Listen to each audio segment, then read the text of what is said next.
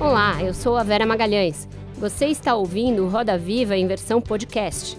Todas as terças-feiras, confira o programa na íntegra nos principais tocadores de áudio.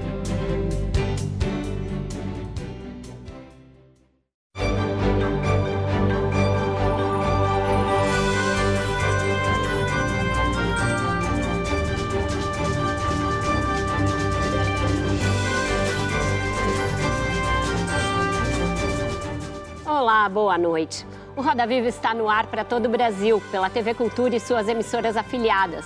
Também estamos em múltiplas telas no mundo todo, graças às nossas plataformas digitais. E você pode assistir a este e a outros programas no app Cultura Play ou no nosso canal no YouTube. A nossa entrevistada desta noite é uma autora de um portento em língua portuguesa. Com menos de 40 anos, ela concebeu um romance épico, espantoso, que em quase mil páginas narra não apenas a trajetória de Kendé, a sua protagonista, mas a história da formação do Brasil e de seu povo, marcada pela violência da escravidão. Ao atravessar as diversas fases e reviravoltas da protagonista de um defeito de cor, você se pega o tempo todo pensando na jornada da autora, na pesquisa e no mergulho na própria história que esse processo de escrita demandou. Ele é considerado por muitos o principal romance brasileiro do século XXI. Para falar sobre os múltiplos desdobramentos do livro, que já deu origem a uma exposição e será até enredo da Portela no ano que vem, para discutir a influência essencial dessa obra nos autores contemporâneos e na própria discussão sobre escravidão e racismo no Brasil, ocupa o centro do Roda Viva hoje a escritora e publicitária Ana Maria Gonçalves. Ana Maria Gonçalves nasceu em 1970 em Ibiá, Minas Gerais. Começou a escrever contos e poemas na adolescência, mas sem publicar. Trabalhou como publicitária em São Paulo durante 13 anos. Cansada do ritmo da cidade e da profissão, se mudou para a ilha de Taparica, na Bahia. Foi lá que escreveu o primeiro livro, Ao Lado e à Margem do que Sentes por Mim, que teve uma circulação restrita. Ficou conhecido em todo o país em 2006 com o lançamento de Um Defeito de Cor, obra que conquistou o prêmio Casa de las Américas na categoria Literatura Brasileira em 2007. Para entrevistar Ana Maria Gonçalves, a bancada de hoje é integrada por Adriana Ferreira Silva, jornalista e escritora, Rinaldo Gama, coordenador de conteúdo do Laboratório Arquifuturo de Cidades, do INSPER e editor da BEI, Rosane Borges, jornalista e professora. Pedro Cesarino, antropólogo e escritor, professor do Departamento de Antropologia da Faculdade de Filosofia, Letras e Ciências Humanas da USP. E Paula Carvalho, editora do podcast 451 MHz da revista 451. Os desenhos de hoje ficarão sob a pena da ilustradora Nazura. Boa noite, Ana. Muito obrigada por estar com a gente essa noite. Boa noite, Vera. Um prazer estar aqui. Boa noite, bancada. Boa noite, telespectadores. Né? É uma cadeira icônica para se sentar, né? É uma cadeira que você merece sentar. Obrigada. Lá, logo no prólogo de Um Defeito de Cor, você fala a respeito da serendipidade, que é aquele fenômeno que faz com que você encontre explicações ou tenha insights fortuitos, mas para os quais você já tem de estar preparado. E você narra pelo menos duas ocasiões em que isso ocorreu com você, quando você começou a questionar a sua vida e a pensar em mudar de vida, e isso te encaminhou para escrever um defeito de cor. Queria me concentrar num desses momentos, quando você já em Itaparica, já tendo sido chamada pelo Jorge Amado a morar na Bahia, você vai à casa de uma família local e um menininho que desenha num dos lados do papel, dos papéis, você vê do outro lado aquilo que parece ser um fragmento de um manuscrito e isso te dá uma revelação. Queria entender o que, que você encontrou nesses papéis que te deram a conexão que você precisava para escrever o seu livro boa noite. Começar com uma pergunta que me, me persegue e me encanta de responder também, né? Porque eu digo que tudo que está no prólogo de um defeito de cor é verdade. Menos a questão do manuscrito. Ah, então por isso que eu fiquei tão curiosa. é interessante, né? Porque eu acho que principalmente da população negra sempre se cobrou muito, né? Onde estão os documentos, né? Onde é que você prova isso? Como é que você prova isso, né? E esse é um dos recursos do romance, né? Da literatura, né? Que sempre tem, olha, achei a fita em tal lugar, achei determinadas escritas, achei. Eu falei, eu vou colocar isso aqui. Eu acho que talvez, né? É, se eu conseguir ser convincente, e, e, cada vez que eu ouço a pergunta, eu acredito que eu, que eu consegui isso, né? eu acho que é uma maneira da gente questionar isso, né? É, de, da gente estar tá sempre, por exemplo, quando a gente vai discutir questão racial no Brasil, né? a gente geralmente apresenta os fatos, né? a gente entra com os fatos, né? e a branquitude acha que pode contestar apenas com opinião. Né? Então, só da gente é cobrado desses documentos. Então, eu acho que isso está ali na, na, no, no, início do livro, né? no início de um romance, onde eu tento ficcionalizar a história daquela personagem, também está sendo um gatilho para essa conversa que eu estou achando bem interessante. Muito bom, porque eu depois né, li que tudo se conectava com a história da mãe do Luiz Gama. Eu falava, e onde será que o manuscrito entra? Então, você me pegou nessa, tudo bem. me confesso aí, uma das fisgadas. Rosane, por favor. É interessante, né? A gente começar com essa coisa do manuscrito, onde a gente acha que está ali né, a prova cabal né, da verdade, porque eu até comentava agora com, a, com as colegas e os colegas, né? Eu acho que um defeito de cor, ele antecipa, né? Sem querer fazer uma linha evolutiva das obras, mas você dialoga muito com a Saidia Hartmann, com essa ideia da fabulação crítica. Porque a Saidia, ela vai contestar, inclusive, a ideia de arquivo. Ela diz né, dessa cobrança pelo arquivo, mas ela vai dizer o arquivo sobre nós, sobre população negra, sobre escravizadas, escravizados, sobre a África, é um arquivo muito reducionista, ou o que se tem são, são ausências, né? E aí ela diz, é preciso que a gente vá nos vestígios. Eu acho que um defeito de Coana é uma obra monumental, não só pelo tamanho, mas porque você faz né, essa fabulação crítica, né, que a gente, a, a Saidia, ela é a referência inescapável para pensar a fabulação crítica, mas você já faz isso em 2006. Claro que a saidia ela é descoberta, Sim. entre aspas, né, no Brasil recentemente, mas você é, eu acho que você é a nossa representante maior da fabulação crítica é, é aqui no Brasil. E assim, te escutar, você vem da publicidade, eu sou da comunicação, sou jornalista, e a gente sabe, né, você melhor do que eu, como é, é o discurso publicitário, você faz um entrelaçamento aqui de história, e ficção que, primeiro, eu acho que tensiona uma tradição de um campo literário de um lado e, de outro, você nos, nos você oferece, você responde a uma demanda contemporânea é, da luta antirracista, que é a construção de outros repositórios de imagens. Então, te ouvir um pouco sobre se foi sempre muito consciente, como é que foi a sua jornada enquanto autora, enquanto escritora, saindo de um campo tão decodificado, né? um discurso tão voltado para é, é, para uma construção de imagem a partir da venda, mas o que você nos traz aqui é uma outra proposta, né? É de te ouvir um pouco sobre é, toda, tudo isso, né? Que sua obra é, regimenta e o, como ela, né? Ela, ela nos brinda. Um defeito de cor é um brinde para nós enquanto leitoras. Obrigada, Rosane. É, a minha saída da, da publicidade, eu acho que teve um momento chave que foi um momento em que eu estava até no, na, na antessala da espera para uma reunião com um cliente e eu vi uma reportagem numa revista de uma moça que tinha é, feito, chegado em casa, feito o obituário e visto que não era aquilo que ela queria deixar para a vida.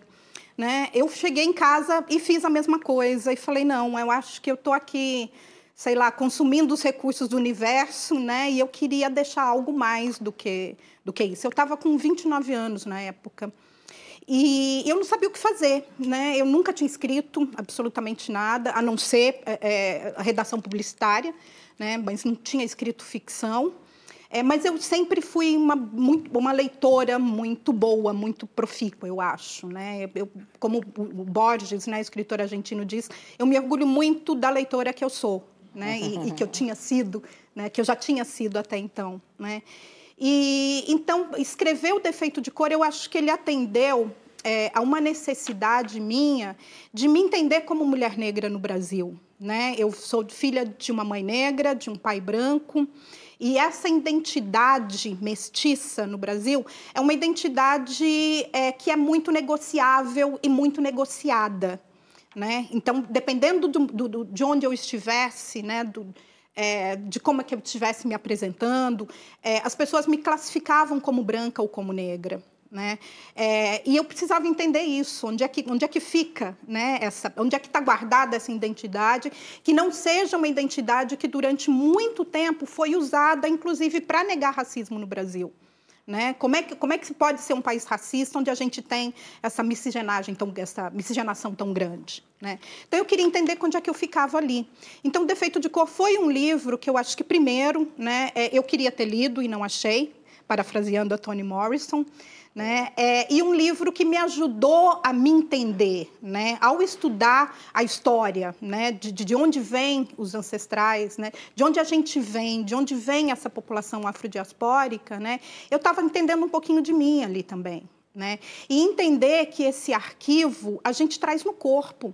Né? A gente não precisa de papel, a gente não precisa de, de é, é, de, de, oficialização para alguma coisa, né? Essa história ela é contada no corpo, né, de, de, todo mundo que vem. E, apesar, e, era o único jeito que a gente tinha de trazer alguma coisa, né? com esses vários portais do não retorno, árvores do esquecimento, né? a necessidade de, de, de moldar o capitalismo numa necessidade como instrumento, racismo, né? como instrumento político do capitalismo, né? nessa necessidade de nos colocar como tábula rasa né? para construir essa essa, essa imagem romântica que, que os europeus tinham de de um novo mundo, né? É, o que a gente conseguiu trazer são essas histórias que a gente tem para contar. Então, quando eu fui fazer a pesquisa do livro, eu, eu tentei ir para os arquivos, né? É, ou seja, tentar achar anúncios de jornais da época, revistas, cartas de alforria, cartas testamento, cartas de amor, né? que, que esses documentos, e tentar construir a partir dali né, a figura da Kendek, que para mim é essa figura icônica também, né, a, Luísa Maim, né, é, é a partir da história de várias outras mulheres né, que, que, deixaram alguma coisa que eu pudesse saber sobre ela. Maravilhoso. Né? Mas foi um arquivo de corpo, né, essa história que traz, que vem junto com a gente. Adriana. Ana, você mencionou o processo de pesquisa e acho que uma das delícias de te ouvir falar sobre um defeito de cor é justamente a, a, longa pesquisa que você viveu, porque foi um livro escrito durante muitos anos. Então, eu queria que você contasse um pouco desse processo de pesquisa, incluindo o que você vivenciou, porque foi uma busca sua por sua negritude e uma busca que é, foi deixando pegadas durante toda a, a sua escrita. É, foi, eu não tinha ideia de como é que se fazia pesquisa, né? Não venho do, do ambiente acadêmico, né? Na publicidade tem uma, um imediatismo ali que, que, que o livro é, simplesmente cortou, né? Para mim, foram cinco anos de, de, de, concepção do livro, durante os quais eu fiz pesquisa, só pesquisa, eu só li durante dois anos, né? Li e, e anotei, eu acho que o fundamento do que se tornou a história de um defeito de cor depois, né? É, depois foi um ano de escrita e mais dois anos de reescrita. Né? Eu me lembro assim que eu, eu sou muito visual, né? Eu, eu, falo que ao invés de descrever, eu descrevo. Né? A cena tá, já está acontecendo inteirinha na, na minha cabeça. Então eu lembro que eu colei, eu achava que eu ia escrever uma história que se passava em 100 anos, né? Então, eu peguei 100 folhas de sulfite, grudei na parede da, da, da minha sala, dividida em três colunas. Né? Na primeira coluna, eu, conforme eu ia lendo, eu ia anotando ali. É, na primeira coluna, eu escrevi o que contava, o que se passava na vida da personagem principal. Na segunda coluna, o que passava na vida dos personagens secundários que lidavam com a personagem principal e que podiam influenciar a história né, de alguma maneira. E na terceira coluna, o que acontecia na cidade, no mundo, no país, né, que pudesse também influenciar a, aquela história. Né.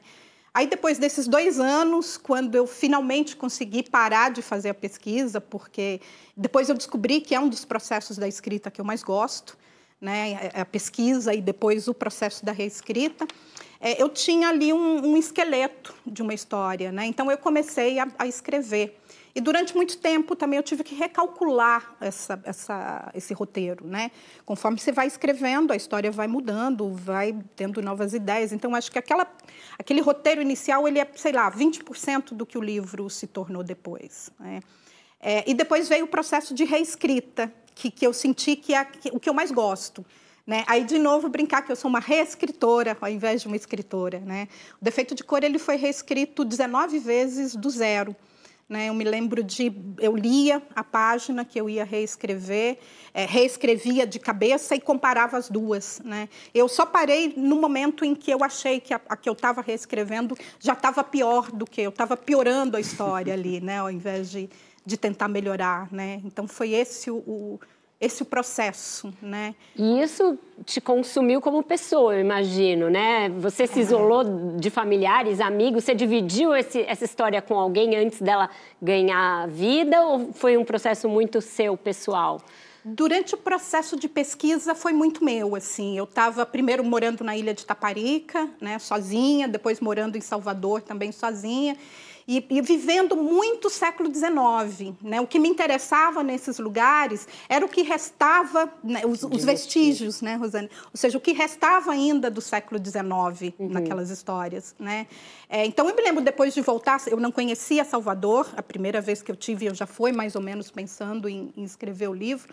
Né? E eu me lembro de depois voltar em Salvador e não reconhecer a cidade, não reconhecer a cidade do século XXI né? Porque eu estava ali procurando locações, exatamente, né? Tentando ler as camadas de, de, de, de arquitetura, de paisagismo, de, de, de, reorganização da cidade, né? Que, que a gente tinha que ali escavar para entender o que, que foi Salvador daquela época. Maravilhoso. Pedro. Ana Maria, é uma honra estar aqui conversando com você. É, eu fiquei pensando numa coisa. O, o, defeito de cor ele congrega de maneira muito interessante é, a presença de vários sistemas de pensamento ali na, no ambiente da Baía de Todos os Santos. Né? Então você tem ao mesmo tempo o conhecimento oracular dos sacerdotes afro-brasileiros, né? a escrita árabe trazida pelos escravos ah, muçulmanos, nas tradições orais de diversos povos africanos né? ali presentes e por fim a própria escrita alfabética das línguas europeias. Né?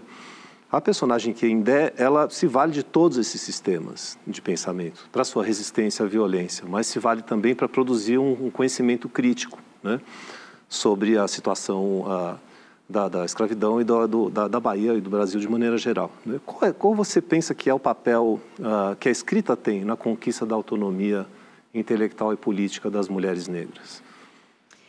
Eu acho que é, que é fundamental. E aí, entendendo escrita, né, não necessariamente como a grafia só. Né? A gente está falando aí de, de escrevivência, né, que é um termo da Conceição Evaristo, ou da, da oralitura, né, que, que é desenvolvido pela, pela Leda Maria Martins. Né? Eu acredito que é fundamental. Né? A gente, é, se a gente entender é, como era na época e como é até hoje, né, que a gente tem uma população de mulheres negras, é o maior grupo populacional brasileiro hoje em dia né? e de onde é que esse grupo vem, e nas condições que esse grupo tinha na época da escravidão, né? É, não há uma diferença tão grande assim da, da, do que esse grupo vive ainda hoje.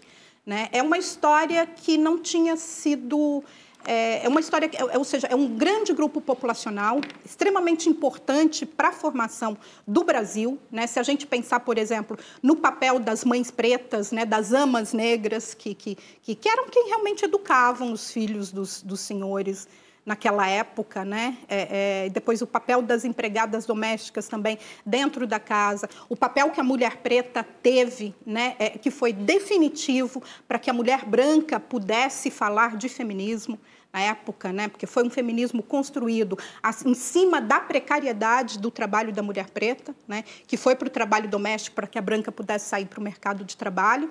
Né? Então, ou seja, é uma voz fundamental na formação da estrutura do Brasil daquela época e até hoje, né, e que não tinha tido ainda a oportunidade de contar a história a partir do seu ponto de vista né? não no sentido de é, contraposição à história, né? a história, digamos, é, oficial que a gente teve, né? mas como uma das vozes disputando aquela narrativa. Porque se eu digo que é em contraposição, Eu tenho que admitir que há uma história oficial e eu estou contestando essa oficial, história oficial. Né? Mas, na verdade, o que eu acho é que a gente, ao contar a nossa história, a partir do nosso ponto de vista, né, como protagonista, como narradoras, o que a gente está fazendo, na verdade, é contar a história oficial do Brasil. Né? É, é, é, ou seja, é reivindicar esse lugar e esse papel que sempre foi assumido pelo homem branco, né? pelas pessoas que falavam sobre nós sem nos ouvir.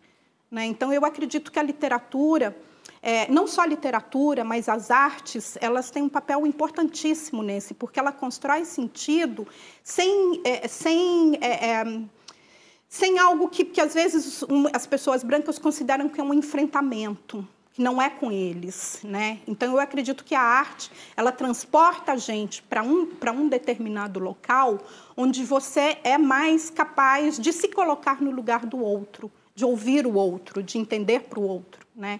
Então para mim era fundamental que, por exemplo, o defeito de cor é, se tornasse um monólogo, né?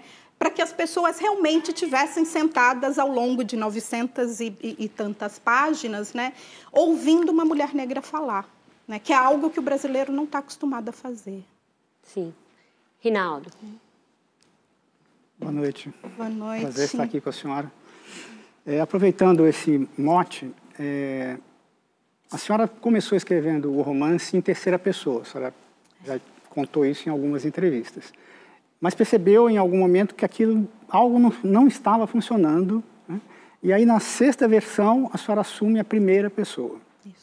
Eu gostaria de saber se o que não estava funcionando é porque o romance estava tendo um caráter, pelo mote, pela pesquisa, muito de historiografia, de distanciamento, de imparcialidade. Quando ele vai para a primeira pessoa, ele recupera essa oralidade, ele recupera essa aproximação com o leitor, ou seja, seria algo como eh, o distanciamento versus o pertencimento que precisava ser expresso é, no romance e a primeira pessoa era o um caminho é, mais eficaz para isso?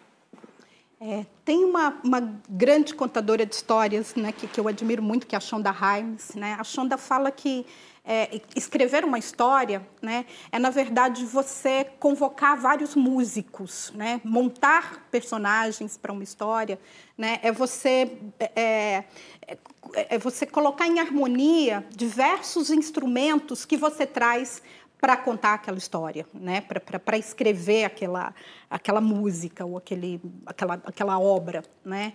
É, e eu acho que ali, até esse, pensando por esse lado, desse modo, né, até essa sexta versão em que ela estava em terceira pessoa, o que estava faltando ali é uma, uma líder da banda, né, uma, uma band leader, né, alguém que, que, que, que, que realmente coordenasse aqueles outros instrumentos que estavam em volta dela para fazer a história acontecer. Né?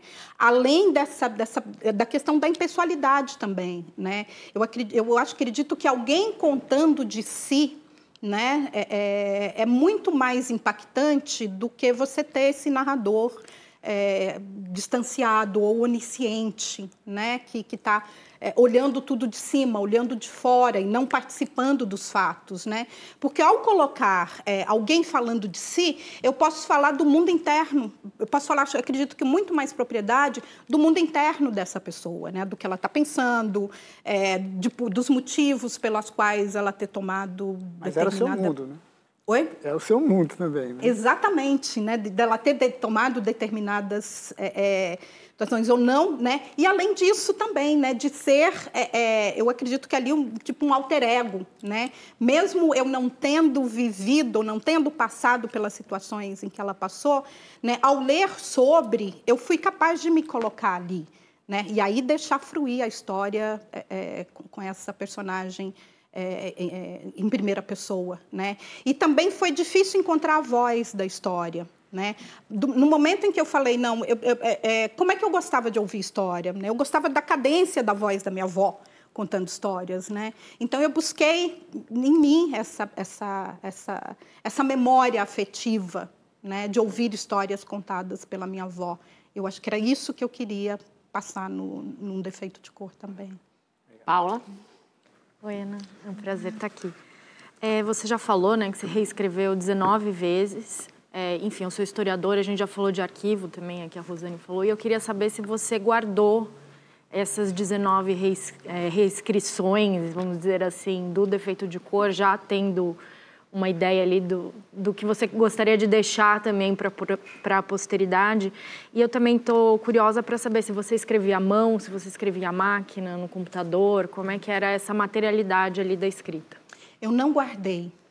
Né? Até por não saber o que, que era aquilo que eu estava fazendo. Por mim, eu estava reescrevendo a história. Né? E isso a gente está falando também né, do final do, do século passado, início desse século. Né? Trabalhava com disquete. Eu acho que pouca gente aqui vai entender o que é trabalhar com disquete. Gravava por cima e realmente não tive esse, esse cuidado de, de, de compor ali um arquivo da, da, da, da história. Né? É, e eu esqueci a segunda pergunta, desculpa. É, se você escreveu no computador, se ah, você tá, escrevia é. à mão. Eu gosto de escrever à mão. Pelo menos o primeiro rascunho de todo. Ou seja, o que estava lá na parede, por exemplo, é tudo à mão. Né? E até hoje eu gosto essa, essa primeira. É, o primeiro rascunho da história, ou esse primeiro roteiro que vai servir para reescrever a história, é sempre à mão. Né? Eu acho que o ritmo da escrita à mão é um ritmo que é mais confortável para pensar né? É, o computador, o, o, dedo acaba sendo mais uhum. ágil do que, do que o pensamento. Né? E ao escrever ali, eu estou pensando nas diversas maneiras de, de, de, de, tornar aquele texto mais claro. Né? Então, eu acredito que esse ritmo é, eu gosto, eu gosto muito. E você rasurava muito, assim, na hora de escrever também? Ou não era, vinha uma coisa mais límpida, assim, um fluxo? Não, veio. É, era um texto muito ruim. A primeira escrita é um texto muito ruim. É um texto de tirar a história realmente de dentro da gente, né? Ou seja, durante o processo de pesquisa, você vai compondo ali, né? Até que, que, que dá um clique, né? Eu falo, eu não sei explicar o que, que é, mas parece que a história está é, tá pronta, né? Que o universo da, da, da história ali está pronto, né? E aí, então, aquele, agora é um texto ruim, é um texto que, que eu vou contar, está tá abreviado, está errado, está todo, tá todo errado, né? Mas é a primeira versão é daquela história. Mesmo. E aí começar a reescrever. Então, vou pedir licença para a gente fazer um breve intervalo, mas na volta a gente vai continuar a partir daí, porque eu acho que todo mundo tem um pouco de curiosidade sobre como surgiu um defeito de cor que já é um clássico. A gente volta já já.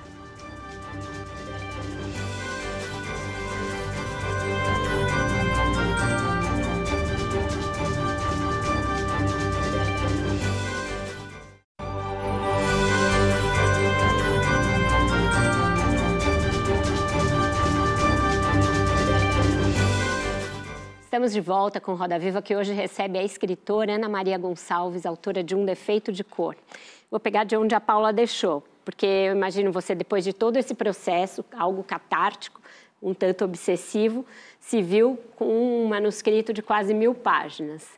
E aí eu, que, eu tenho muita curiosidade para saber sobre o périplo nas editoras, porque a gente sabe que cada vez mais o mundo é imediatista, como você disse em relação à publicidade, também o jornalismo cada vez mais é assim. As redes sociais tornam esse imediatismo quase férico e você chegava e oferecia um catatal de quase mil páginas. Como foi essa receptividade? Quantas, é, quantos nãos você ouviu antes de fechar com a Record? É. Eu digo que eu sou uma escritora completamente fora da curva, principalmente ao se pensar em, em escritas negras, né? Que, que, durante muito tempo teve que batalhar para ter lugar no mercado. Né? Você foi a oitava mulher negra publicada, é Exatamente, a oitava mulher que negra loucura. a publicar um romance no Brasil. Né? É uma coisa tão absurda, é que é um, um, um, número que eu nem pensaria né? que, que, que pudesse existir. assim, né? Mas foi, até complementando também a, a, pergunta da Paula, né? ou seja, esse processo de pesquisa foi sozinho. Durante o processo de escrita, né? eu tinha minha mãe e a minha irmã que estavam lendo é, enquanto eu estava escrevendo. Né? É, e que era muito legal a troca, né? De, de entender o que, o que eu achava que podia funcionar ou não no livro, né? Desde que eu tenho a minha mãe como a minha leitora ideal, né? Eu sempre digo que é para ela que eu escrevo, assim. Foi com ela que eu aprendi a gostar de ler desde a infância. Tenho a sorte de ter essa, essa, essa mãe leitora, né? É, então é para ela, é a leitora que eu quero agradar, né? Durante esse esse processo de, de escrita. E eu acho, Vera, que foi é, Você estava dizendo que você é fora da curva porque você é, chegou e logo é. já foi então, bem durante acolhida, esse E quando durante o processo de escrita também, eu estava é, muito em conversa com o Milor Fernandes, que é que eu, acredito, que eu considero o meu padrinho literário. Né? O Milor eu fiquei conhecendo através do meu primeiro livro, que é Ao Lado e à Margem do que Sentes por Mim, que foi um livro que eu escrevi para aplacar a minha ansiedade trazida da, da publicidade, né? Eu falei, eu não entendia o que, que era por mim. Quando eu, eu pensei, quando eu fui para a Bahia para escrever o livro, eu achava que em seis meses eu pesquisava, escrevia, publicava e estava tudo certo. Quando eu vi que não era isso, eu parti para a escrita do Ao Lado e à Margem, enquanto eu pesquisava o defeito de cor. E eu tinha blogs na época, a gente está falando de 2000, 99, 2000. Né? É, e, e, através dos blogs eu conheci o jornalista Luiz Gravatar, do Globo, que, é amigo, que era amigo do Milor durante amigo de vida do Milor, né? E, e, eu comecei a vender esse livro nos blogs. Né? O Gravatar comprou um desses livros, deu para o Milor Fernandes e, e ele, o Milor gostou do livro, falou que tinha alguma coisa ali. O Gravatar falou: liga para ela, né? É, fala. Então foi o Milor que me deu assim muita durante o processo de escrita do livro, né, muita segurança do que eu estava fazendo, né. Foi um interlocutor maravilhoso no sentido de é, de dar dicas de biografia, de dar dicas de escrita. Né? E quando é, é, ele leu a primeira versão do livro, nessa né? a primeira versão do livro ele tinha, tinha quase 1.400 páginas, Não. na verdade. Né? O Milor foi a terceira pessoa a ler. Né? É, e ele anotou tudo, né? ele anotou, ele corrigiu meu português, né? corrigiu erros da, da, da, história ali, né? Acredito que foi assim o primeiro editor. E eu lembro dele virar para mim e falou: "Você tem aqui uma, você é muito talentosa, você tem uma história, mas não tem um livro. Volta para casa e escreve um livro." Isso já há três anos de eu estar trabalhando nisso. Eu falei, não quero mais, vou voltar para a publicidade, né? não vai dar certo. Mas aí, eu, depois que eu comecei a pensar no que ele tinha me falado sobre eu ter uma história e não ter um livro, né? eu falei, acho que é verdade. Né? Aí voltei para casa, reescrevi, e quando eu terminei, eu cheguei para ele e falei, Milor, eu acho que eu não, não tenho mais o que fazer, eu acho que está pronto o livro. Você quer ler? Ele falou, não, confio em você. Aí pegou o telefone, ligou na Record, falou com a Luciana, na Luciana Vilas Boas, que era a editora da Record, falou: Olha, estou mandando uma moça aí, né? Ver se vocês publicam o livro dela. Então, eu cheguei na Record com esse livro, né? E assim, não teve um não. Ah, né? que bom! Eu acho que já vindo com, com o aval do Milor, né? Não teve uma edição, eles não tiraram uma vírgula do que eu tinha escrito, assim. O livro foi publicado do jeito que foi, do jeito que, que, que tinha ido para lá, né? Eu acho que uma grande coragem da editora também naquele momento. Porque as pessoas me falavam, né, o mercado, o mercado editorial não está aceitando livro com mais de 350 páginas, né? E eu fui com aquele livrão Você lá. foi com a trilogia completa. Exatamente. tá né? a roda. E assim, publicaram. Maravilhoso. Né, sem, sem, sem, sem... Lembra que até que a Luciana falou, você não consegue reduzir mais? Eu falei, não. Ela, então tá. É então vamos. Então vamos. Mas eu acho que isso só mostra o quanto seu livro é uma obra aberta, né? um, é uma obra aberta e acho que essa segunda edição mostra é, quando esse postulado ele é, ele é verdadeiro, ele é real. Porque a gente tem um livro agora, né? o Pedro estava falando das várias materialidades de escrita, a gente tem aqui a presença de uma outra escritora, só que escreve por meio das artes visuais, que é a Rosana Paulino. Então, assim, é, pensar como é que um livro de mil, mil, mil e poucas páginas, aqui ele tem mais por conta das imagens, né? quase mil páginas de escrita, mas como é, como é que é pensar né? Um livro, a, a, o Carlos Fuentes já diria, né? nunca vai haver tempo para a última palavra. Eu acho que o seu livro ele é a prova disso. Mesmo sendo um livro com muitas páginas, com muita escrita, com muito texto, ele vem com uma edição comemorativa também com imagens, com visual. Né? E como é que foi esse processo com a Rosana, né? uma mulher também das, de uma dicção das narrativas afroatlânticas, que relabora, inclusive, constrói uma memória da escravidão, relaborando né, a memória já dada. Como é que foi pensar nessa edição comemorativa a presença é, é, da, da Rosana Paulino?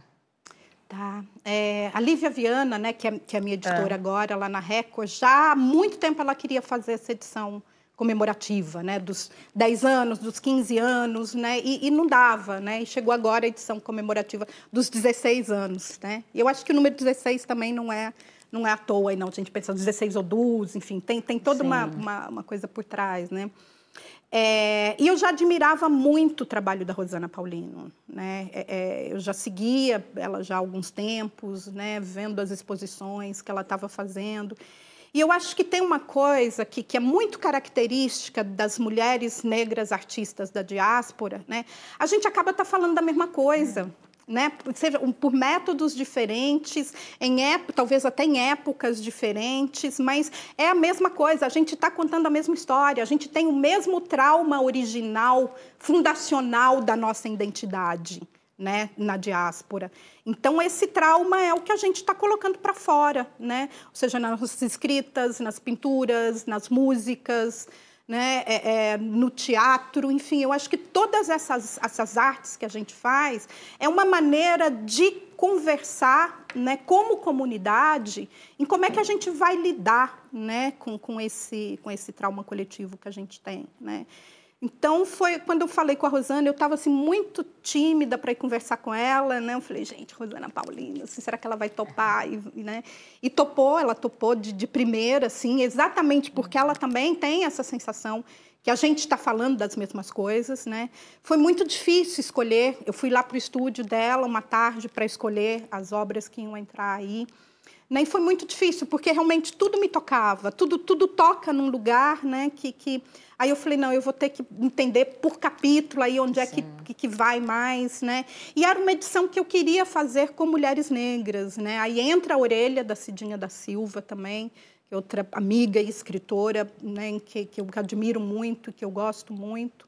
Né? E, e, entra um conto novo, né? Ela, ela, me pediu coloca alguma coisa, né? Que ela geralmente tem é. texto a segunda edição, texto a segunda edição comemorativa. Eu falei não, eu quero ficar na ficção mesmo, que acho que é o que eu gosto de, de fazer. Então acrescentei um conto aí no, no final do livro também. Mas é isso, é uma conversa coletiva Sim. que a gente está tendo. Diga lá, Rinaldo.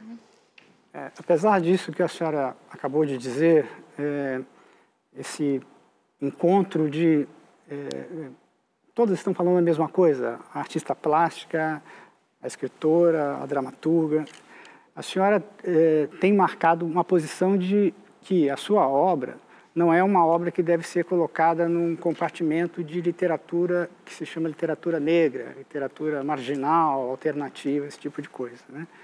Porque isso eh, limitaria a sua eh, abrangência, porque na sua avaliação a sua obra, e é verdade, é, é uma obra de caráter universal, né? portanto, não se encaixaria nessa, nessa medida, vamos dizer assim, apesar dessa preocupação identitária e tudo isso. É, eu gostaria de saber se esse é um movimento, é uma postura que começa a se firmar dentro da literatura afro-brasileira, entre seus pares, essa ideia de você é, olhar um pouco mais, de reivindicar mais uma, uma leitura estética, sem que vá nessa palavra nenhum formalismo, nenhum nada né, de vazio, de frieza, etc. Mas é, enquanto um processo mesmo de, de construção artística né, que tem, claro, um, um, recado né, a ser dado urgente para o Brasil, mas é, antes de tudo é literatura. Eu suponho que isso para a senhora também se, se aplique à chamada literatura feminina, literatura LGBT que ia mais, enfim, todas essas literaturas que são normalmente colocadas em alguns compartimentos, né, em que o primeiro olhar é para isso e não para a ideia de que é uma obra, é, uma construção estética de certo. linguagem, etc. É. Eu acho que a literatura afro-brasileira ou literatura negro-brasileira, né, e aí fazendo todas essas outras literaturas também, né, há um campo na, na, na academia é, que eu acho que é extremamente válido também, né? Porque ele joga, ele lança visibilidade a um trabalho que a gente está fazendo, né? É uma postura pessoal minha, né? E, e eu acredito é, que não é, é, é que, que não é a mesma de grande parte dos escritores ou escritoras negras com os quais eu convivo, né, mas é de alguns. Né, é essa de reivindicar esse, esse local de literatura brasileira, né, porque me incomoda muito. Durante muito tempo, né, é, se fez antologia de literatura brasileira ou de poesia brasileira, simpósios, congressos e pá, chamando de literatura brasileira uma literatura que era escrita majoritariamente por homens, por homens brancos. Né? Não havia ali nenhum representante de, de, uma literatura indígena, ou de uma literatura LGBT, ou de uma literatura negra, geralmente eram homens brancos sudestinos, né, é, é, ali achando que eles eram o que se chamava de literatura brasileira. Então, eu acho que é um campo fundamental para a gente começar a entender que a literatura brasileira ela tem que ser inclusiva. Né? Agora, a minha postura nesse sentido, eu acho que a gente tem que, é, talvez caiba ao artista também, reivindicar o além. Né? Eu quero reivindicar um momento em que eu possa dizer que, apesar de ser uma mulher negra escrevendo, e isso eu acho que é extremamente importante frisar para o trabalho que eu faço, né? eu sou atravessada pela minha experiência de mulher negra num país racista. Né? Então, a minha escrita, é óbvio que ela vem daí, ela vem desse lugar, ela quer tocar nessa ferida, ela quer mexer nesse problema social brasileiro que a gente tem. Né? É, então, ou seja, eu sou uma mulher negra escritora, né? e isso é fundamental, né? fundacional no trabalho que eu faço.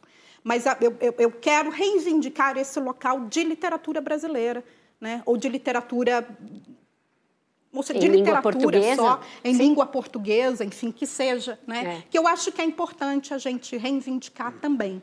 Né? Então, ou seja, é um processo que eu acho que não anula né, é, é, o nicho dentro da academia brasileira, né, fundada é, principalmente por professores negros que estão lá, e, e, ou seja, é completamente válido, eu entendo de onde vem e eu legitimo de onde vem. O que eu estou reivindicando é um além, né, essa minha inscrição nesse lugar que não me coloca num determinado nicho. Paula, depois Pedro. É, minha pergunta tem a ver com o que o Rinaldo falou e também com a, a continuidade do livro, né? Porque o livro está pronto, mas precisa ser divulgado, né? Qual que é a sua relação com a crítica literária? Porque a gente estava também falando aqui antes com os colegas, a gente será que teve críticas na época que o livro foi lançado, né? Como é que foi essa recepção? E outra coisa, também ligada à crítica literária, é, e, e ligado a essa ideia do, do cânone, né? o, o Harold Bloom, né? que é um, um crítico literário, é, também se começou a se mostrar muito, não só ele, né, mas se incomodava com a ideia de que esses, é, esses novos romances que estavam vindo, eles eram, tinham mais valores políticos do que estéticos, no sentido de que essas min, minorias, né, entre aspas, aí estavam entrando aí na, na literatura e como é que a gente, é, enfim, poderia fazer essas críticas é, sem cair, então, em, em, em, em chamar que a, a, crítica está sendo racista ou, ou não, ou é impossível também a gente separar isso, porque o cânone e a crítica é feita, em geral, por homens brancos, cis, e também o nosso olhar né, de crítica ainda está muito voltado para isso. Enfim, são essas duas perguntas. É, logo no início do livro, ele já foi adotado, né, eu acredito que por, por leitores, pela academia, pela imprensa. É, é, e principalmente da academia, tipo, três, quatro meses depois, já tinha gente me procurando para fazer tese de doutorado, para fazer TCC, para fazer mestrado com, com livro. Né? E uma das grandes dificuldades que essas pessoas. É, a gente está falando ali de uma universidade pré-cotas, uhum. né? Estou falando em é, é, é, a gente estava começando a, a, a, implantar cotas em algumas universidades em 2007, né? Esse desse momento, 2006, 2007, nesse momento. E, uma, e, e, geralmente quem me procuravam eram mulheres negras, né, que, que, que queriam trabalhar com o livro. E uma das grandes dificuldades delas era achar quem as orientasse. Quando elas uhum. diziam para o orientador que queriam trabalhar com o defeito de cor, elas tentavam, os orientadores ou orientadoras tentavam dissuadi-las porque eles não conheciam uma, uma, uma literatura crítica para trabalhar com esses livros. Né?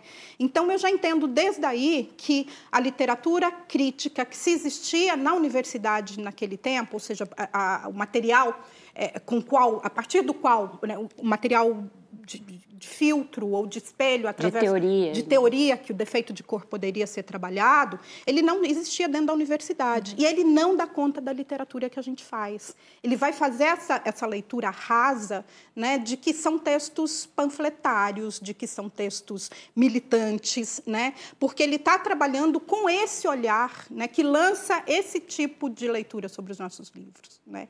Então, é preciso que se adote, sim, é, uma outra, um outro tipo de, de, livros, geralmente escritos, sim, por acadêmicos negros, né, que entendem do que, de onde é que vem essa literatura, do que, que a gente está fazendo. Né? E, a partir daí, eles vão ter a ferramenta para trabalhar melhor. Né? A minha relação com a crítica, é, eu acho que é de distanciamento, assim. Né? Não é para mim que eu acho que eles estão falando. Meu trabalho está feito, meu livro está feito. Né? A crítica talvez ela seja esse intermediador entre o livro e o leitor. Né? Ela, ela vai lançar luz no livro para que o leitor entenda o que está lendo ou vai saber, vai querer saber se quer ler ou não. Né? É, eu lia no início, né? mas aí depois, quando eu também comecei a entender que leituras são diferentes, existem quantos livros, quantos são dos seus leitores? Se 200 mil pessoas já leram O Defeito de Cor, são 200 mil livros diferentes né? Porque as pessoas vêm contar para a gente qual é a experiência delas com o livro, né? É, é, a Conceição Evaristo fala que a gente não dá autógrafo, a gente dá consulta. né? E é verdade, a pessoa agacha, a gente vai dar o autógrafo, a pessoa senta do lado, agacha do lado e vai falando para a gente qual é a relação dela com o livro, né? Dali. Então eu entendi a partir dali que é, é elas leem muita coisa que eu não escrevi, que eu acho que eu não escrevi né? que está ali naqueles, na teoria do iceberg, né? que, que o Piglia fala sobre o conto, por exemplo. O que está escrito é os 10%. O que a pessoa lê né? é, é, o, é o, o, que ela, é, é os 90% é o que ela traz de bagagem dela para a leitura, é o que ela entende que está abaixo da superfície. Né? E esses 90% são determinantes no tipo de livro que vai se ler. Né? Então, eu acho assim, essa coisa. Não estou dizendo que pessoas brancas não possam fazer críticas de livros de pessoas negras, né? mas a visão é outra. Eu acho que os instrumentos que ela vai ter que adotar é outra. O lugar de partida dela vai ter que ser outro. Sim. Pedro, Idri, depois. Ana, você ah, mencionou agora, interessante isso, né? falar que o livro foi lançado num contexto pré-cotas. Né? Depois disso, a gente tem o fenômeno do Itamar Vieira Júnior, né? do Torturado, é, que é um, enfim, um recorde literário, né? mas, mas além disso, é, o que me parece é que tem uma mudança em curso na sociedade brasileira, né? talvez desse período para cá, né? influenciada pelas ações afirmativas, pelos movimentos feministas, pelo Black Lives Matter, uma série de outros fenômenos que criam uma, né, uma atenção, uma necessidade, uma demanda para narrativas como a sua, né? Você acha, você vê de fato um movimento social acontecendo histórico e político no Brasil que, que cria essa, essa, essa adesão ou você acha que simplesmente isso tem a ver com a entrada no mercado editorial de histórias que faltavam até então? Eu acho que talvez as duas coisas. Primeiro, é, havia uma demanda reprimida né, de histórias que falassem para a grande maioria da população brasileira sobre, sobre ela, né? É, então, assim, esse, eu acho que o, o, que o mercado entendeu né, é que havia essa demanda reprimida e que ela é enorme. Né? Cabe muita gente ali, porque durante muito tempo se privou. Né? Tem vários estudos mostrando que as pessoas que publicavam, pelo menos nas grandes editoras, que são é, as que, é, que têm mais poder de, de, distribuição ou de penetração no Brasil inteiro, né? eram homens brancos sudestinos né, é, que falavam, de certa forma, de si mesmo, né, ou do seu mundo. E aí, quando a gente entra né, apresentando uma outra possibilidade de mundo, uma outra possibilidade de vivência, uma outra, é, é uma outra possibilidade de experiência, as pessoas se reconhecem muito com aquilo. Porque elas, na verdade, liam porque, porque era o que o mercado oferecia né, para elas. Né? Então, eu acredito que é, essa demanda, é, é esse, esse, aumento, né, é, é por exemplo, colocar o Itamar, eu acho que 700 mil exemplares, né, que, que não sei se deve estar defasado já o número que eu tenho, mas é extraordinário da gente pensar numa literatura brasileira contemporânea de alguém que não está vindo da mídia vender isso hoje em dia. Uhum. Né? Eu quero mais Itamar Vieira Júnior no mundo, né? escrevendo. Isso é extremamente importante né, para a gente ter. Então, assim, eu acho que é um entendimento. E aí, a partir isso acontece não só na literatura, né? Eu acho que é no mundo, no mundo todo, né? Do mundo, a partir de comida, roupa, é, tudo, né? Eu acredito que as pessoas estão vendo que há uma possibilidade de um mercado que não era explorado, né, porque é, quem, quem tinha um, um, privilégio de decisão ou de poder né, continuava querendo exercê-lo sem ceder lugar para outros. Isso tem a ver com as transformações sociais né, recentes. Tem a, ver, tem a ver, tem a ver, eu acho que com a luta né, de movimentos negros, de movimento LGBT. Nada é dado de graça. Né? Quem está no poder hoje não quer sair. Né? Então, a gente tem que, que, pensar em estratégias de ir lá e tomar ou minar. Né? Eu falo que a gente não tem como destruir essa estrutura que é grande, né? mas a gente tem como se infiltrar e implodir. Né? Que eu acho que é isso que a gente tenta fazer através da, da arte que a gente produz. Adriana, para a gente fechar esse bloco. Ana, uma das coisas muito interessantes do seu livro é esmiuçar as relações né, do Brasil no século XIX. E você costuma defender o lugar de falha. A Kendé, ela é uma heroína que a gente vai acompanhando ela ali ao longo dos anos e para sobreviver ela vai tomando diversas atitudes que é, é, são usadas por movimentos de extrema direita é, para, por exemplo, se posicionar contra o racismo. Você falou, né, numa entrevista que é que aqui no Brasil quem é preto, pobre, mulher ou LGBTQIA+, sempre tem que ter um comportamento perfeito. Isso me lembrou muito, existe hoje em dia um boom de literatura juvenil LGBTQIAP+, e, e, e, conversando com os autores, eles falam, não, agora a gente quer criar o, o, o vilão LGBTQI. Né? Nem, não, não dá para a gente fazer só histórias de amor. Queria que você falasse um pouco sobre isso é, e, e, como você vivenciou é, é, né, essas cobranças em torno de um defeito de cor ao longo desses 16 anos. É, muito engraçado que quem mais vem me cobrar né, sobre, o, sobre o comportamento da Kendé são pessoas brancas. Né? Elas leem, olha, eu fiquei extremamente decepcionada quando a Kendé fez isso, quando a Kendé falou aquilo, quando a Kendé... Né? É, então, ou seja, é, é, exatamente, a gente precisa começar a normalizar determinados comportamentos de uma população né, que os brancos sempre olharam de longe e nunca realmente concederam o poder, ou, ou seja, é, o lugar de falha, né? esse lugar onde a gente pode errar e está tudo bem, a gente vai ter uma outra chance, a gente vai ter uma outra oportunidade. Coisa que não acontece hoje em dia, seja em que área for. Né? É, negro, ele geralmente vai ser culpado para sempre, não só pelo que ele fez, ele vai responder é, não só pelo que ele fez, mas toda uma população e toda uma comunidade negra né, também vai ser, digamos, colocadas nesse balaio de erros individuais. Né? Quando isso não acontece, por exemplo, nas identidades, nos identitários normalizados, né? ou seja, nos, nos homens brancos, que são e sempre foram né, é, o grupo, ou, seja, o grupo mais identitário né, e, e sempre com mais poder nesse país. Né? Né? É a partir dessa identidade, a partir da, da, é, de como eles veem o mundo, que todas as outras identidades passaram a ser definidas. Né? Então, assim, eu defendo, é, eu, seja, eu defendo a minha personagem, né? Primeiro porque eu acho que, que o escritor tem que defender, né? no sentido de era a história que eu queria contar, né? era, era, é, e, e a minha personagem ela tem que ter toda a liberdade né, de exercer tudo que é humano, né, inclusive o erro, inclusive a falha, inclusive os medos, né, é, é, ou seja, está tudo ali. Né? E principalmente se tratando de uma escravizada, né, eu acredito, é, tem a famosa frase do Luiz Gama, né, que tudo que se fizer ao senhor, tudo que o escravo fizer é, ao seu senhor é legítima defesa. Né? Então, eu ac realmente acredito que tudo que qualquer pessoa que foi escravizada e continua sendo no Brasil hoje em dia, né? eu acho que saiu essa semana ou a semana passada, não sei, uma pesquisa dizendo que a gente já teve, o que a gente teve de liberação de trabalho escravo, nesse primeiro semestre no Brasil é o dobro do que, do que teve o ano passado e é o maior número desde a, a, é o maior número se a gente pensar em 135 anos depois da abolição da escravidão, ou seja, isso ainda está muito latente na cabeça dos senhores, de, dos uhum. escravocratas brasileiros, porque eles ainda estão aí.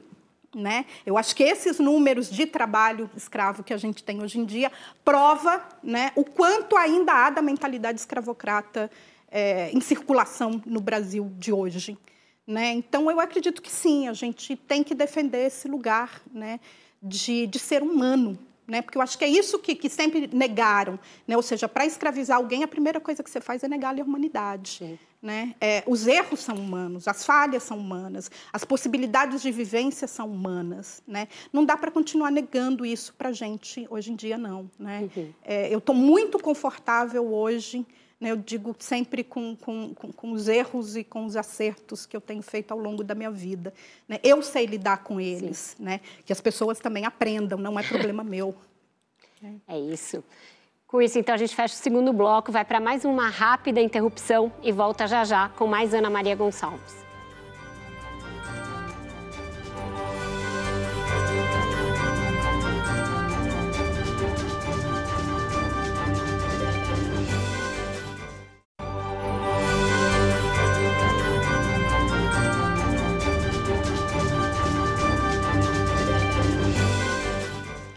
Estamos de volta com Roda Viva, que hoje recebe a escritora brasileira Ana Maria Gonçalves.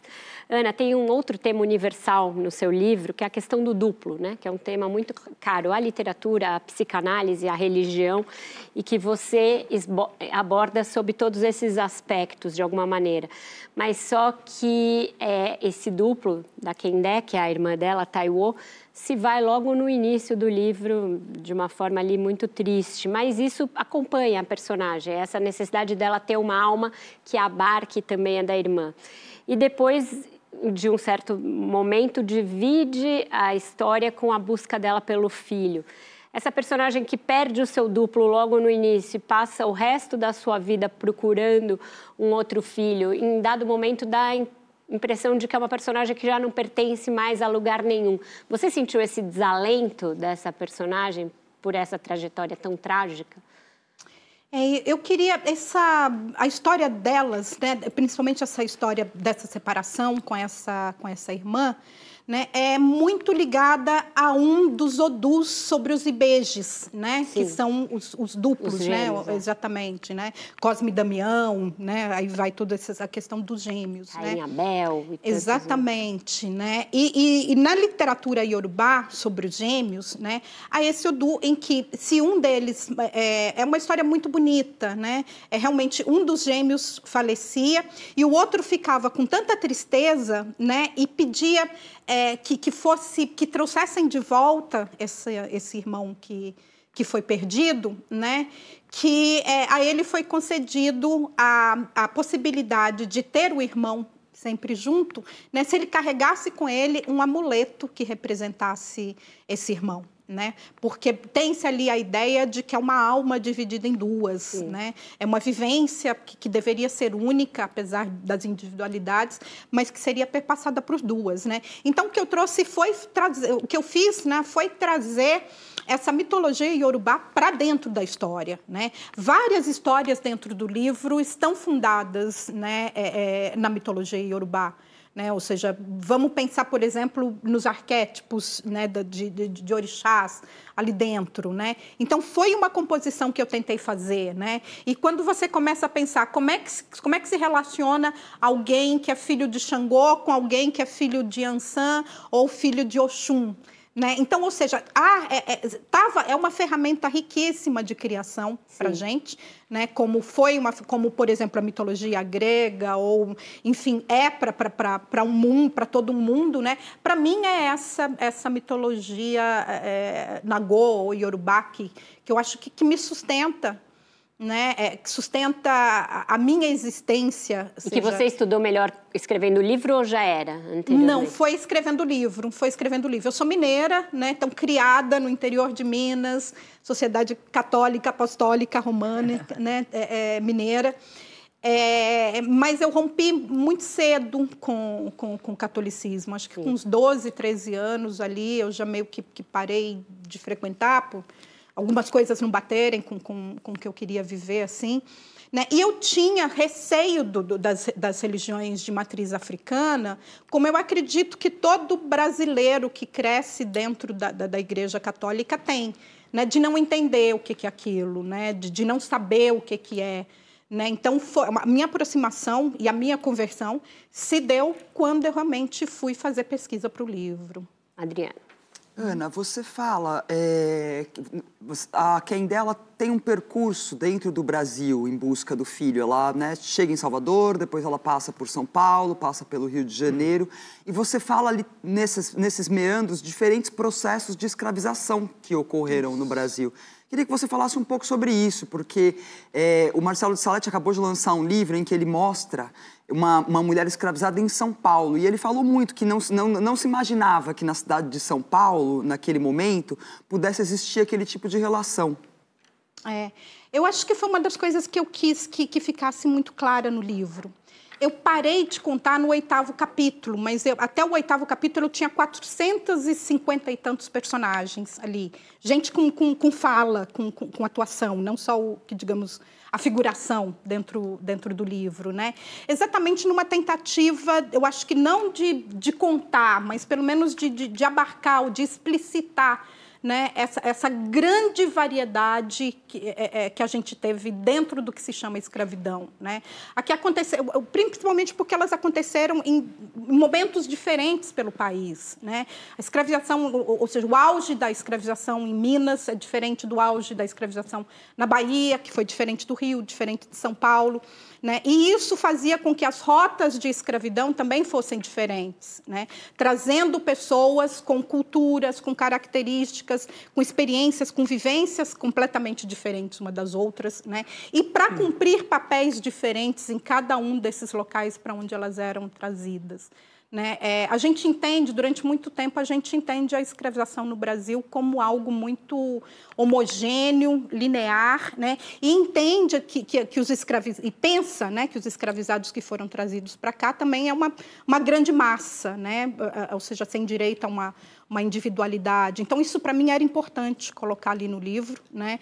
É, é óbvio que eu não dou conta do, do, do assunto ali, mas pelo menos lançando o assunto para que as pessoas tenham noção né, da, da, da diversidade, da riqueza cultural né, que a gente trouxe para cá e abriu mão de utilizar em toda a sua potencialidade, porque foi dentro de um projeto de escravidão. A Paula pediu. Paula. É, tem uma pesquisadora e é, crítica literária negra, a Maria Carolina Casati, que ela estuda a Marise Condé, é, principalmente no livro Eu Tituba. E o Eutituba também é, é essa personagem, né, é, que não se tem, tem muitas lacunas sobre a história dela, que nem a da Luísa Maim. E para Maria Carolina, é, a Marise Condé, quem escreveu o livro não foi a Marise Condé, foi a Tituba, por uma série de questões. Então eu queria saber como é que é a sua relação com a, a Luísa Maim, é, você sente que, tudo bem, você escreveu 19 vezes, mas é, tem, sente alguma espécie de incorporação nessa escrita? Como é que é essa relação com a sua personagem? Tá. É, a Luísa Maim, ela foi criada a partir, ou seja, primeiro a gente tem pouca documentação individual, né, sobre as pessoas que foram trazidas para cá. E a Luísa Maim é uma delas, né? ou seja, é um grande problema aí, eu acho que para os historiadores. Né? E que a gente da ficção pode tentar resolver de uma maneira é, que, que, que, que traga a verossimilhança à história. Né? Então é uma personagem que primeiro ela começou, eu, comecei a, a compô-la, a pensar nela, né, a partir de dois poemas e de dois parágrafos escritos pelo Luiz Gama né, falando dessa mãe dele, né, que foi uma das líderes da rebelião Malê, acontecida em Salvador em 1835. E ali também ele faz algumas considerações sobre a personalidade dela, sobre a aparência física dela. Né? É, então, eu parti daí. Né? Eu digo que sempre foi a, a, minha, a minha história, na verdade, foi ali meio que o filho parindo a mãe, hum. né? nesse caso, por partir dessa escrita dele. Né, que é a documentação que a gente tem sobre ela. Né? Eu acho que a gente é, ou seja, é, é, é, a gente não pode duvidar da palavra. Né? Por que, que a gente duvida da palavra de um homem negro quando a gente questiona a existência da Luísa Maim? Né? É, e aí então eu fui para eu fui fazer pesquisa para pensar em, para ver para conhecer mulheres que viveram nas mesmas condições, nas mesmas épocas e nos mesmos lugares onde ela viveu. Então, ela é uma grande coxa de retalho de, de, pequenas historietas, de pequenas vivências, do que eu acredito ser um número próximo de 400 mulheres né, para formar aquela história, para montar aquela história. Né, ou pelo menos para me dar caminhos ou, ou ferramentas, né, ou tecnologia para escrever essa história. Né? Então, assim, eu me incluo ali no momento em que eu me identifico como herdeira das histórias de todas essas mulheres, né? Mas para mim é um distanciamento, né? Desse distanciamento que eu tive que ter, né? Para que o emocional não interferisse na história que eu queria contar, né? Pedro. Porque era delas. Sim. Pedro. É, o livro ele tem de fato essa, essa coisa fascinante de trazer é, para a literatura um pensamento afrocentrado, né, o pensamento através do candomblé, do oráculo de Fá, né? Rinaldo acabava de falar sobre isso, né, sobre essa relação entre o universal e o particular, como talvez a literatura brasileira, ou a crítica literária tenha dificuldade de pensar esse repertório, que é um repertório poucas vezes presente na literatura brasileira, né? E ao mesmo tempo é uma personagem da, da diáspora, uma personagem transatlântica, né? Nesse momento o Brasil não é exatamente ainda o que a gente concebe como Brasil hoje, né? Que que você, como você chegou nesse lugar? Quais foram as suas bases para construir esse universo tão rico, mesmo vindo né, de uma formação católica e da publicidade? Eu acho que sempre me perguntam, né? Tá aquela coisa, quem é Ana Maria Gonçalves por Ana Maria Gonçalves, né? Eu digo que eu sou uma pessoa muito curiosa, desde pequena, né? Questionadora das, do que eu aprendi, do que eu leio, do que eu vejo, né? E eu acho que é isso que falta para a gente em relação à nossa história. Né? Muito, tomou-se muito como verdade muita coisa que está escrito. Né? Isso influencia até hoje. Para a gente ver um monte de gente que cai em fake news, né? sem nem ao menos questionar coisas que, que, que, que se você parar para pensar um pouquinho, você já sente, você já percebe ali o absurdo das, das coisas. Né?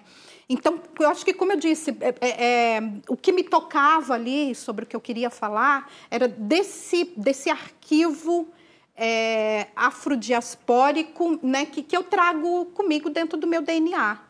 Né? Ou seja, a história, é, é, é, o que entrou no livro foram coisas que falavam comigo como nenhuma outra história antes tinha falado. Né? É, é, exatamente porque não se, não, não se contava a partir dessa perspectiva né? Afro, afrodiaspórica ou afroatlântica, ou ali o que, que seja. Né? É, então, ou seja, era, eu, eu, buscava ali nesse catálogo de, de, de, sentimentos e de faltas que eu tinha, né, que, que eu tentava preencher com essa, com essa literatura. Então, a gente vai para mais uma rápida interrupção, mais um intervalo e volta já já para mais dois blocos com a Ana Maria Gonçalves. Não sai daí.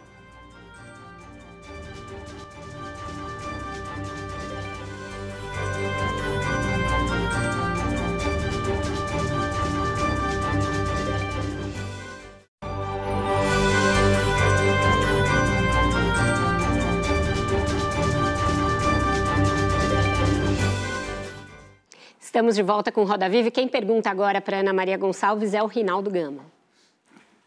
Aproveitando um pouco o que a senhora falou no final do bloco anterior, é, essa contribuição, essa é mais uma contribuição do seu livro, quando a senhora fala da questão é, é, da mulher e, e, e, dessa não homogeneização da escravidão no Brasil, porque mesmo as historiadoras é, chamam a atenção para o fato de que, dentro do contexto da escravidão, o gênero feminino é um pouco deixado em segundo plano. É como se a mulher é, ficasse sempre é, num, numa discriminação ao quadrado. Né? E, saindo um pouco da, da questão específica do livro, eu queria perguntar para a senhora o seguinte: é, a gente vê nos territórios vulneráveis, nas comunidades mais vulneráveis, uma liderança expressiva é, arrasadora das mulheres e, dentro desse mundo, a mulher negra. No entanto, isso não se reflete é, na, no, no, universo político partidário. É, eu gostaria de saber, a senhora, se é, um mecanismo semelhante, por exemplo, ao das cotas, né, mas de uma forma uni, uni, uni, universalizada, digamos assim, pudesse corrigir um pouco esse problema. Porque, senão, ok, tem a, a cota para a mulher, mas a mulher negra fica em segundo plano. Tem lá o, o dinheiro para dividir igualmente do partido para o, o, as candidaturas negras, mas a mulher fica no segundo plano. Então, é, é o que eu falei, é como se a mulher estivesse sempre numa discriminação ao quadrado. Então, certo. como se, se sai desse, dessa dificuldade, na sua opinião? Eu acho que a gente tem tentado entender né, esse, esse mecanismo de construção né, para se ter um mecanismo de saída desse, dessa área. Né? E voltar à escravidão, acho que com certeza é, é pode ser um ponto de partida para começar a se entender essa exclusão. Né? E se você pensar ainda, por exemplo, nos movimentos, é, nos movimentos revolucionários ou nos movimentos, é, nas rebeliões, né? a gente sempre, quando você pensa em liderança ali dentro de rebeliões escravas, né, você pensa quase em rebeliões, é, é, você pensa em lideranças masculinas, né? que é o homem ali lutando, brigando, né? a violência sempre presente. E no, e no fundo, realmente, sempre foram as mulheres que tiveram ali por trás, costurando não só o tecido, mas costurando também uma tentativa de saída. Né? Eram as, foram as mulheres, se você pensar num contexto de escravidão em Salvador, né? foram as mulheres negras que, por exemplo, eram, eram as únicas visíveis na cidade, né? que, trabalhando ali como, como escravas de ganho ou como negras livres, né? elas que montavam, que moviam a economia da cidade. Eram elas que montavam as irmandades né? de, de escravos, de escravizados em busca de liberdade, eram elas que compravam as cartas de alforria para conceder a liberdade. Né? Né? É, e, e, esse papel eu acho que nunca foi valorizado na sociedade brasileira. Como eu disse, por exemplo, quando a gente começou a falar em feminismo, né? É, o feminismo branco foi construído em cima da precarização do trabalho da mulher negra. Né? Então, ou seja, ela sempre foi relegada a, esse, a essa invisibilidade dentro do tecido brasileiro, social brasileiro, embora ela seja a maioria, ela é 28% da população brasileira hoje, né? nesse sentido. É, então, eu acho que a gente precisa começar a diferenciar, sim, né? aquela, aquela famosa frase, né? tratar o, os desiguais né? de maneira diferente, né, para que a gente possa realmente tentar conseguir aí alguma igualdade. Né? É, as cotas, né, eu acho que são extremamente necessárias e importantes, né, não só por gênero, mas também por cor. Né? E não só dentro da política, mas dentro de todas as instituições brasileiras. Né? Você vê, por exemplo, quando uma pessoa. Se a gente for estudar, por exemplo, é, empregabilidade de pessoas negras, né? se você tem uma pessoa branca e uma pessoa negra concorrendo ao mesmo cargo, e aí a gente pode falar de mulheres, né? É, mesmo tendo um, um, conhecimento mais elevado, uma preparação, muitas vezes a mulher negra é preterida pela, em função, pela, pela, pela mulher branca. Né?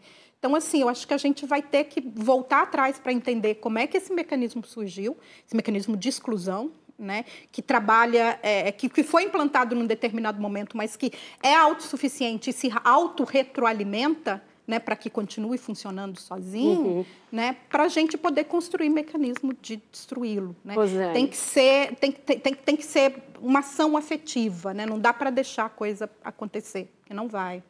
Ah. Rosane? E Ana, e olhe-se para onde se olhe, o seu livro ele é um clássico, né?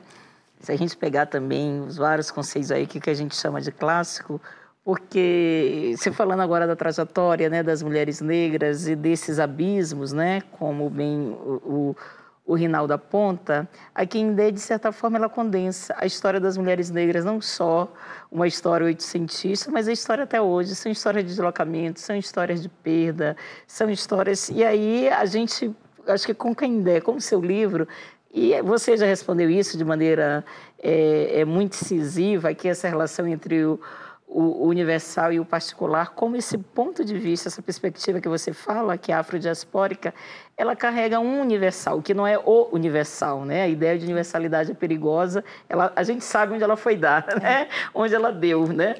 E aí eu acho que, de certa forma, essa, esse universal hoje também dialoga muito com é, é, quais as saídas para o receituário neoliberal. Né? A gente vê as imigrações dos terrivelmente outros do mundo, principalmente é, de africanos atravessando o Atlântico. Como é que você também vê essa relação de um defeito de cor, né?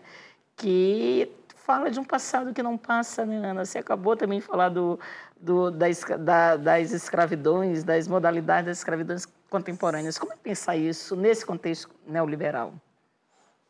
A gente tem que entender né, que o racismo é uma ferramenta política do projeto capitalista e imperialista. Né? Então, ou seja, ele continua, é, é uma, é uma ferramenta que continua ainda sendo usada hoje em dia politicamente né, para construir universos desiguais. Né? É, é, é, muito difícil a gente pensar é, como, é que, como, é que, como é que as pessoas hoje em dia Deixa, deixa eu voltar um pouquinho. Eu acho que é, é, a branquitude ou a branquidade, que seja, né, é uma das, das, categorias, não sei se eu posso falar assim, né, mas é, que se considera muito ahistórica hoje em dia. Né? Quando você vai cobrar soluções ou quando você vai querer conversar com os problemas, né, o que você ouve é: eu não escravizei ninguém, né, eu não exploro ninguém, eu não tenho nada a ver né, com o problema de vocês. Né? É, ou seja, o negro né, no, no, no, mundo contemporâneo ainda é visto como um grande problema. Né? A gente for, por exemplo, ouvir o professor Ali Santos, ele falando, né, é, é, a gente vai conseguir mudar essa história a partir do momento em que a gente é, parar de, a gente, eu digo a sociedade, né, o, o poder estabelecido, parar de enxergar o negro como problema e entender que ele é parte da solução né? É, é, impossível que o mundo, que o mundo dê certo, né?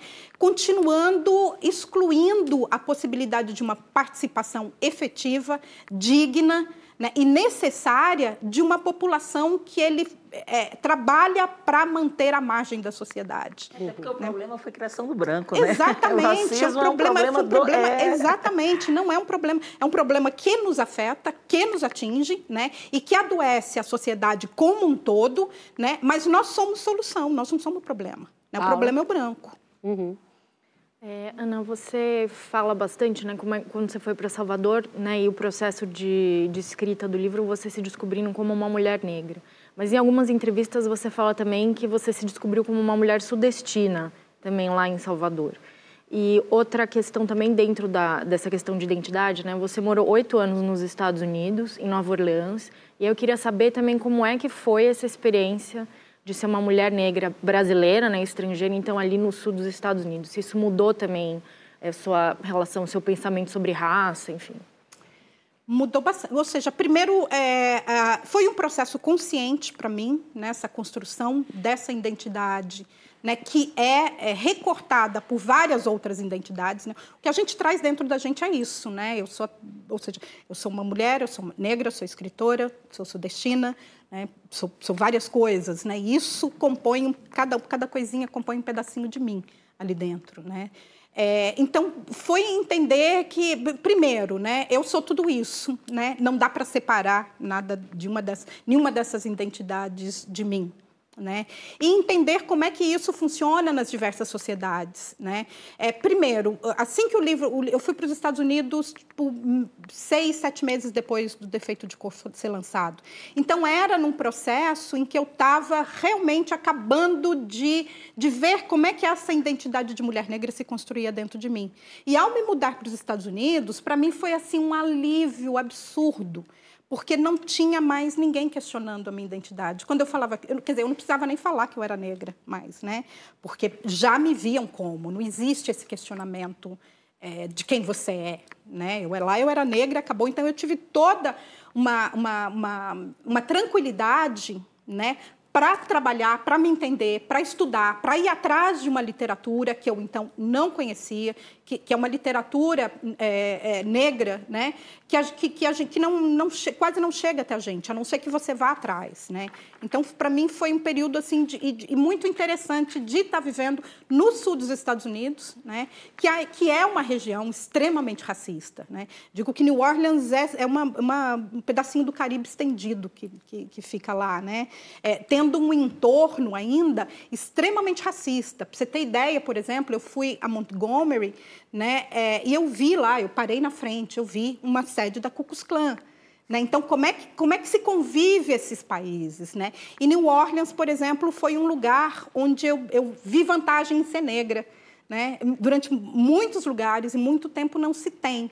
E New Orleans, que é uma cidade majoritariamente negra, né, eu, eu, eu, me entendi como parte de uma comunidade e que o que eu precisasse, essa comunidade ia me apoiar e, e, e, e me fortalecer.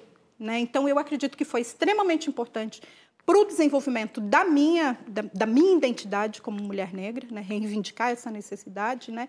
e aplicá-la né? e entender como é que é viver nesses dois mundos. Então, com isso, a gente encerra mais um bloco, vai para o último intervalo e volta para o encerramento desse Roda Viva maravilhoso com a Ana Maria Gonçalves. Não sai daí.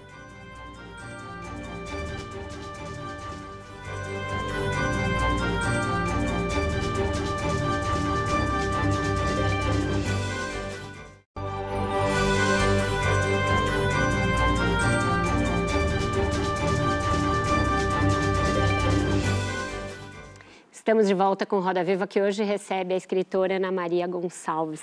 Ana, tudo isso que você descreve, as suas mudanças geográficas, a sua mudança interna, a sua jornada para escrever esse livro que te consumiu tanto, que teve tantas reescritas, eu imagino que isso deve exaurir por um tempo aquela sua imaginação e que você só pense naquele livro. Mas passado esse tempo, passados 16 anos, tem um conto inédito que está nesse livro, mas eu imagino que você tenha outras obras. Já te ouvi falar sobre isso, que você deixa dormitando numas gavetas para ver se elas vão maturando.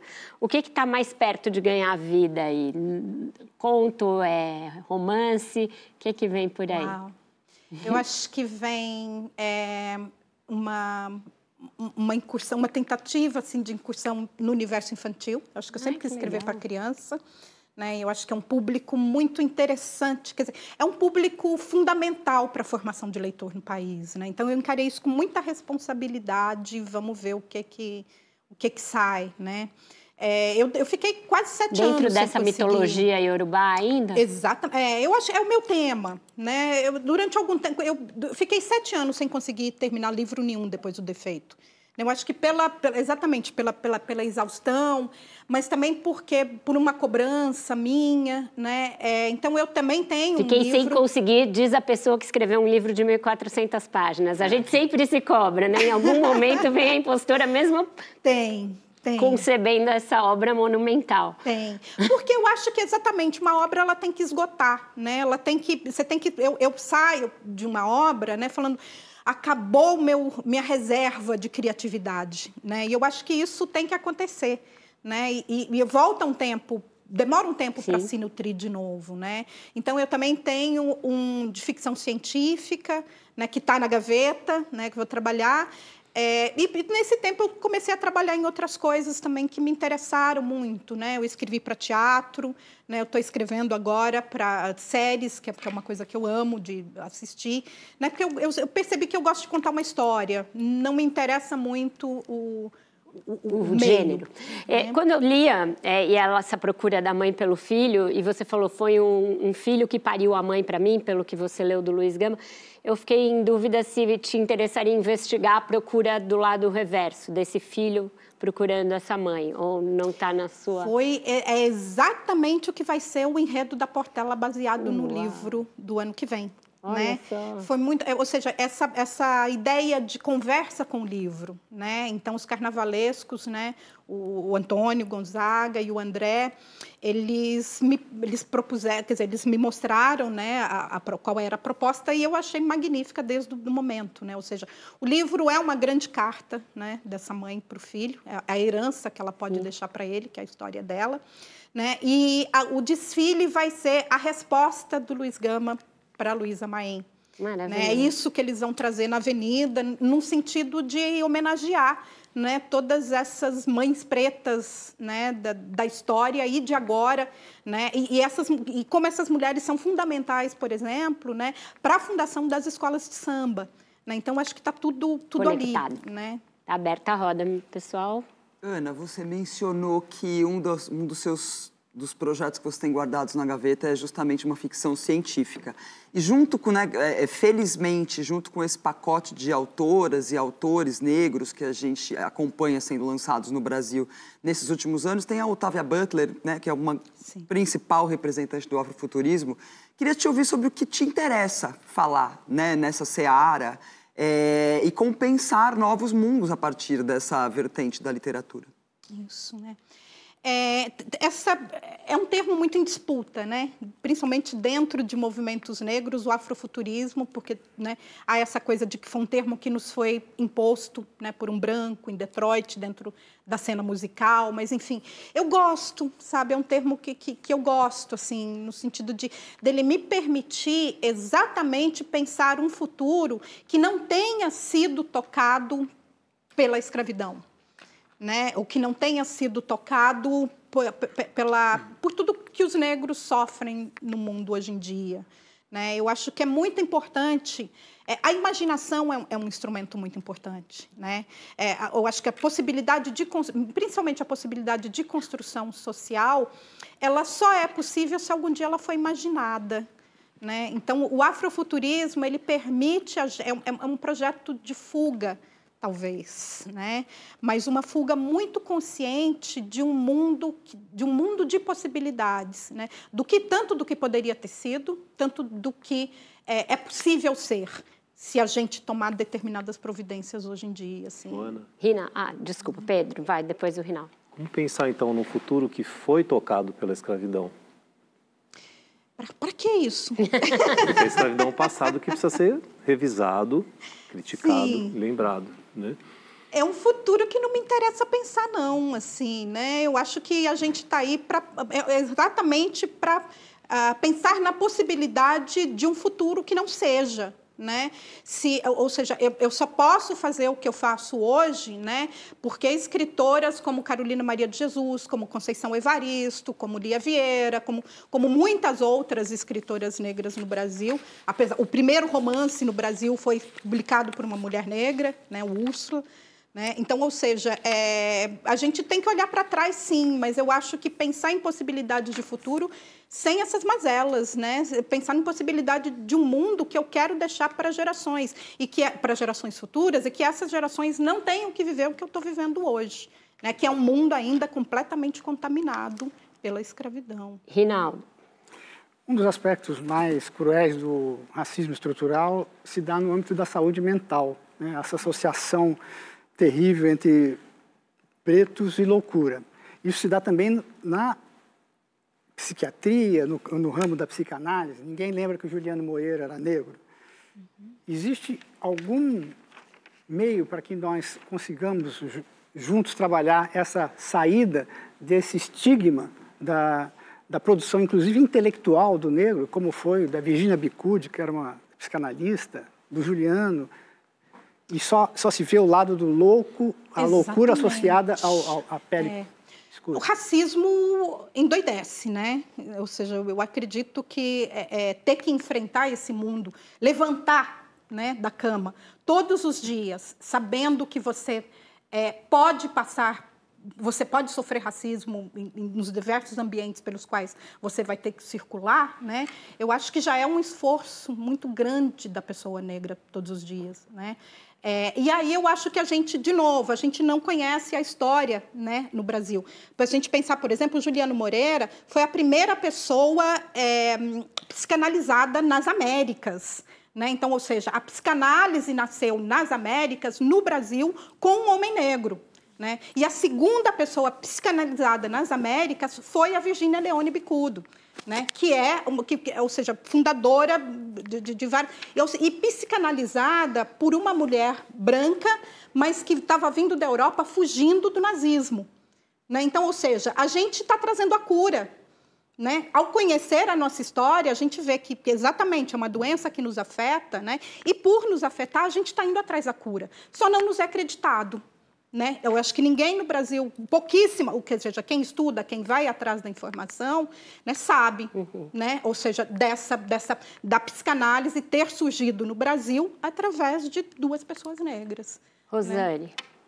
É, e aí eu acho, voltando ao tema né, da imaginação, estou uma tendência invencível sempre de colocar você do lado da Saidia e de tantas outras escritoras, né? Mas é, a Saidia fala muito da imaginação radical, que é preciso que a gente imagine. E como você diz, né, que é preciso que a gente imagine uma história, narrativas que não sejam alcançadas pela escravidão. E a Saidia, é por isso que ela chama de radical. Mesmo em contextos da escravidão, ela consegue ver histórias outras que não foram condicionadas pela escravidão. Né? Ela tem um livro chamado Vidas Rebeldes, Belos Experimentos, que não é mais o contexto da escravidão, mas que ela só vai ver gestos de beleza. Ela diz onde, onde o arquivo vê escória, ver violência, ver prisão, né? É, dessas pessoas, ela viu gestos de implantação de um, uma, outro, uma outra cena cultural nos Estados Unidos, final do século XIX e XX, né? E aí eu acho que a gente está no contexto mundo, né? Mas no Brasil particularmente, da gente imaginar radicalmente. É preciso, já que a gente está no contexto de se pensar que a democracia foi restaurada, é pouco a gente só se contentar com uma democracia restaurada. E assim, o que, que pode a ficção nesse contexto da imaginação é, é radical, é, Ana? Como é que nós podemos? Porque realmente é isso, é difícil imaginar Certo. A gente se imaginar a partir de uma outra chave, né? Então, como é que é, como é, como é pensar como é tirar da imaginação, da chave apenas da invenção, da criação de um recurso literário e torná-la uma categoria política, né, do concreto? É. Eu acho que essa concretização da imaginação, né, no campo social ali mesmo, ela só vai ser possível também quando a gente tiver os mecanismos de implantação. Né? Quando a gente alcançar os lugares de poder, que são quem possui as, as ferramentas de construção de, de, de, universos hoje em dia. Né? Então, ou seja, eu, acho, eu acredito que politicamente, sim, a gente tem que avançar em ocupar lugares onde a gente possa é, ter pessoas que resolvam, que entendam do problema e que resolvam, né? E eu acho, e eu adoro você trazer essa ideia, assim, porque é, eu acho que acredito que é um grupo de pensadoras ali que está me interessando muito ver, né?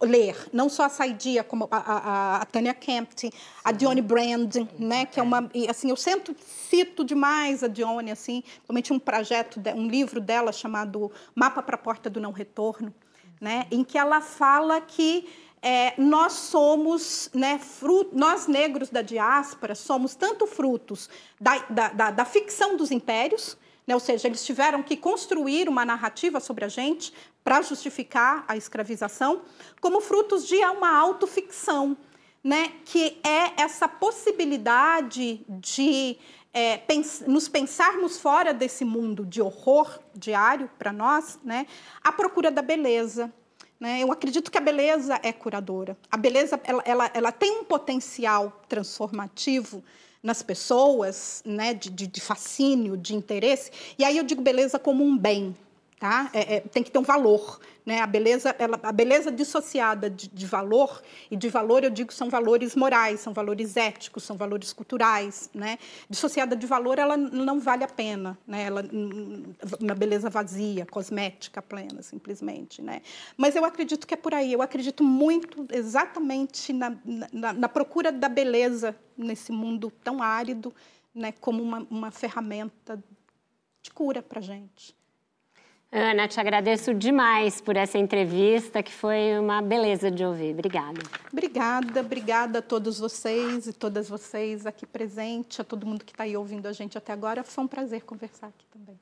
É isso, muito enriquecedora a conversa com a Ana Maria Gonçalves e eu agradeço, além de a ela, a essa bancada incrível que dividiu os trabalhos comigo.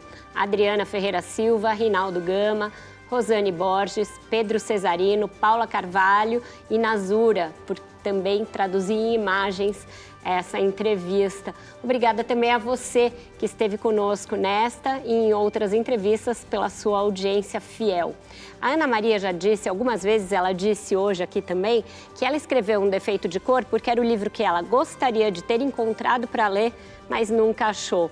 Durante a leitura, eu também me peguei muitas vezes pensando como, ao longo de toda a minha formação escolar, nunca me foi sugerida ou cobrada em provas ou em vestibulares uma obra que contasse a história do Brasil sob a perspectiva dos escravizados. Como isso teria mudado a compreensão de muitas gerações de brasileiros sobre a nossa formação nada cordial como nação. Entrevistas com autores que dedicaram o seu talento e muita pesquisa a dar voz a esses protagonistas, como a Ana Maria, Conceição Evaristo, Itamar Vieira ou Laurentino Gomes, que recontou a história da escravidão, e todos eles já passaram por aqui, são um convite do Roda Viva para que você busque essa nova visão. Uma ótima semana e eu espero você na próxima segunda-feira, como sempre, às 10 da noite. Até lá!